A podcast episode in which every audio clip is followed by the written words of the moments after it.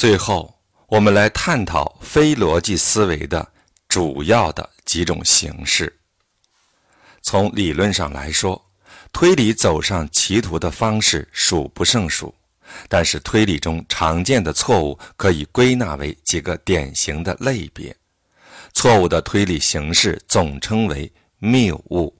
最基本的谬误形式有两种：形式谬误和非形式谬误。形式谬误，顾名思义，问题出现在形式上或是论证结构上；非形式谬误则说的是形式谬误之外的各种逻辑错误。本章将重点讨论这两种主要的谬误形式。美国记者、短篇小说家比尔斯说：“逻辑学，一门关于思想和推理的艺术。逻辑能力的高低与误解产生的概率成反比。一个想精通逻辑学的人可能会认为，熟悉错误推理的方式是没有积极意义的，甚至会产生背道而驰的结论。”其实这种观点是错误的，正确推理无疑是第一位的。然而，学习推理中可能出现的错误，对我们来说具有双重意义：一，它将使我们对正确推理有更深入的了解，敏锐我们的神经，从而使我们更加坚定地遵循正确的路径；二。在我们面对错误推理时，它将保护我们不受误导。非常重要的一点是，错误推理通常很有迷惑性，有时甚至比正确推理听起来更合理，这非常危险，要特别加以注意。对此现象的主要解释是。错误推理通常以直接作用于人的情感的方式来战胜正确推理。第一种形式，否定前见。在讨论条件论证时，形式从 A 到 B，我们知道有两种有效的形式：肯定前见和否定后见。与此相对应的无效形式也有两种，第一种就是否定前见，这种论证的形式如下：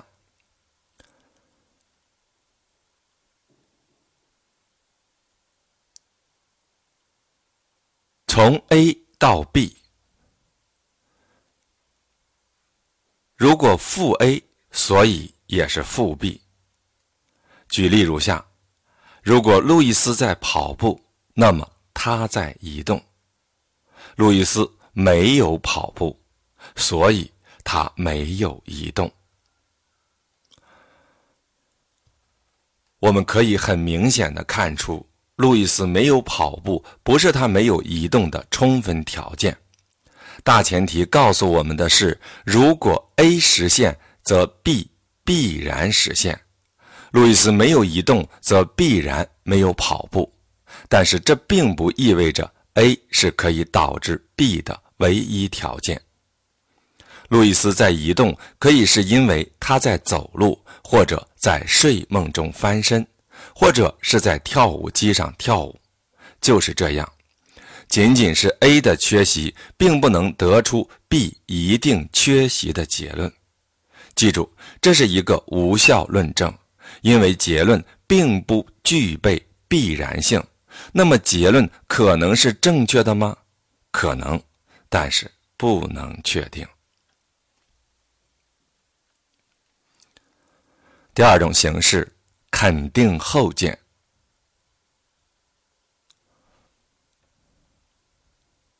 条件论证的另一种无效形式称为肯定后见，形式如下：因为 A。所以 B，B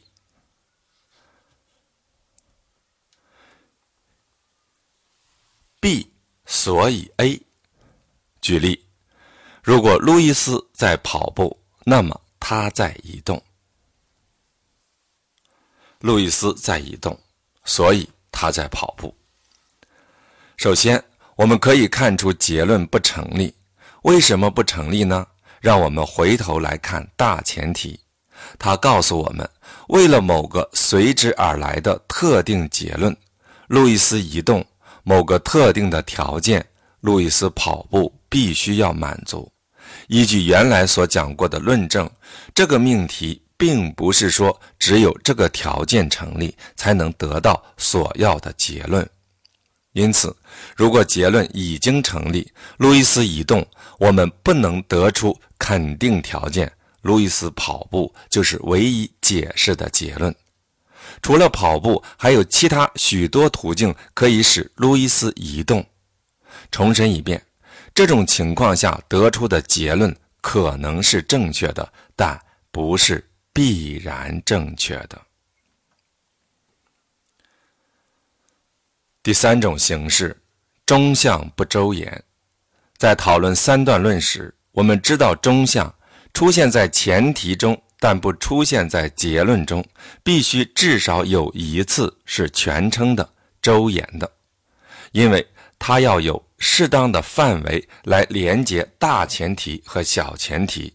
如若不然，就会产生中项不周延谬误。通俗一些，可以称之为牵连犯罪。针对后一点，我们来看下面的例子。几个纳粹党人是凯撒俱乐部的成员。汉斯是凯撒俱乐部的成员，所以汉斯是纳粹党人。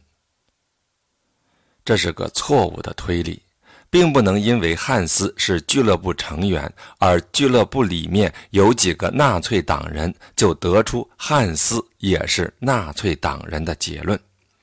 这种情况下，汉斯是有嫌疑的，但这并不是说我们就可以把自己的猜测作为真相来宣布。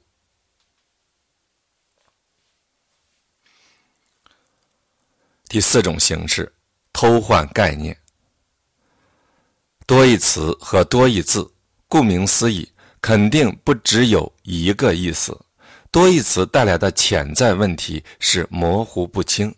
如果我们有意无意地通过语言运用的方式产生了模糊不清，这无疑将产生谬误。谬误同时产生于当我们以欺骗为目的，故意使用多义词时。在讨论三段论时，我们知道，要使论证有效，它必须且只能有三项。创造一个只包含三项的论证，看起来似乎很容易。因为你所要做的只是把握项的数量，但是如果论证中某个项在使用时存在多种不同的含义，错误就变得难以发现。表面上看来，这个论证用符号表示如下：M 到 P，S 到 M，所以 S 是 P。但是，由于其中一项 M 可以有两种不同的理解方式，那么这个论证实际上包含了四个项，因此是无效的。让我们用符号来表示这个多义项，该错误就能看得很明显。M 是 P，S 是 Q，所以 S 是 P。我们来看下面的例子。鬼是迷信的人所说的人死后的灵魂，他心里有鬼，所以目光闪烁，所以他心里有人死后的灵魂。在这里，“鬼”这个词包含了两个不同的含义。在小前提中，它被引申为不光明的事物。有意使用多义词，并不一定都是恶意的。通常这么做只是为了带来幽默的效果。分析以下论证，这个例子中多义的应用更加微妙。关爱他人是利他主义的标志。唐璜是个博爱者，所以他是个利他主义者。这里的问题出在“爱”上。这个词的含义太过模糊，太多的事情都可以归属于他。大前提给了一个合理的、容易接受的关于爱的解释，它反映了传统的关于爱的定义：乐于对别人友善。而另一方面，小前提给我们的关于爱的理解更加粗俗。当我们说唐璜是个博爱者时，实际上是在说他是个花花公子，这和利他主义者是完全不同的两回事。结论显然不成立，因为唐璜的爱与利他主义者的爱根本不是同一个事物。唐璜和利他主义者之间无法建立联系，因为没有一个起到连结作用的中项，一个建立在多义词基础上的前提结论一定是不成立的。关爱他人是利他主义的标志，唐璜是个花花公子，很明显这两者没有相同之处，不论是有意的还是无意的。多义词的不同词义之间往往是有联系的。如果你要公正的就某一点进行辩论，首先请给你所要辩论的观点一个明确的定义，并且在整个辩论中始终如一的坚持它。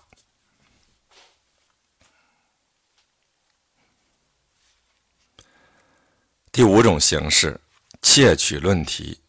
我们都知道。一个论证背后的基本目的是证明一个论点，论证者的任务就是要提供可以证明结论的确凿证据，所以窃取论题谬误是一个非常致命的错误，因为他试图避过整个论证的过程。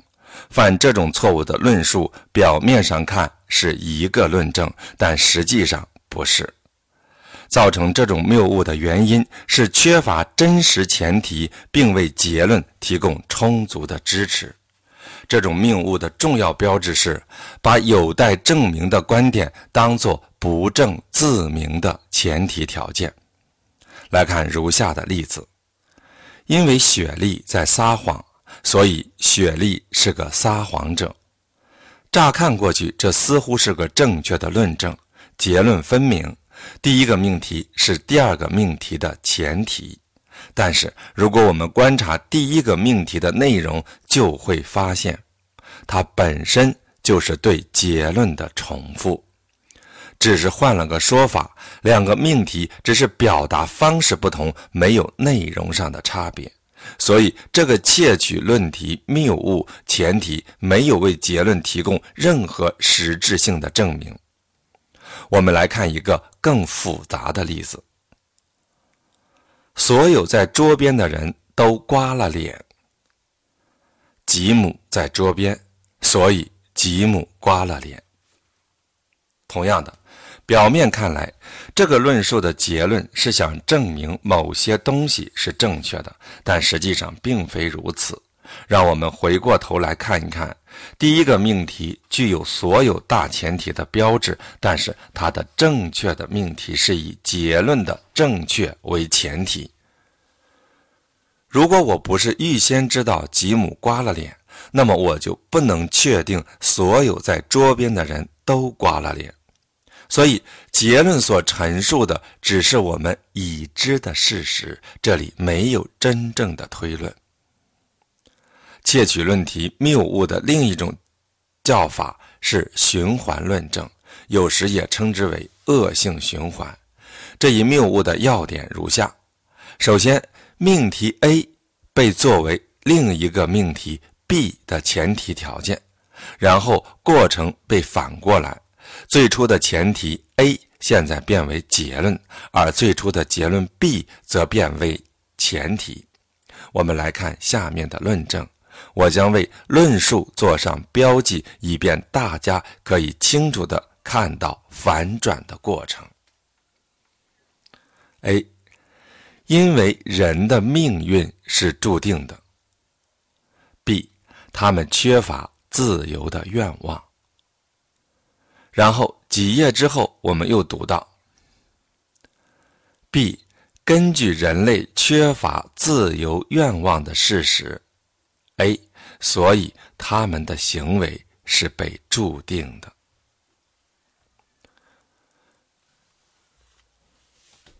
如果这两个论证前后相连的放在一起，它们的循环性就会很容易看出来。所以夹在他们中间的很多内容是故意放进去的，以便将其岔开很远，以其读者在读到第二个论证时已经忘记了第一个论证的内容。